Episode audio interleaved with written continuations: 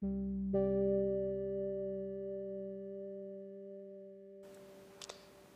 23 de abril. Uma segunda chance. Nesta data, em 2001, eu nasci, graças ao Pai com saúde. Aos 5 anos fui diagnosticado com leucemia linfóide aguda. Basicamente é uma doença mortal e os médicos tinham certeza que eu não iria resistir. Fui desenganado, mas não ele. Atualmente eu estou curado graças ao Pai. Gosto de pensar que tive uma segunda chance. E como poderia aproveitar? Fazendo o melhor para o Evangelho. Deixar ser usado como instrumento.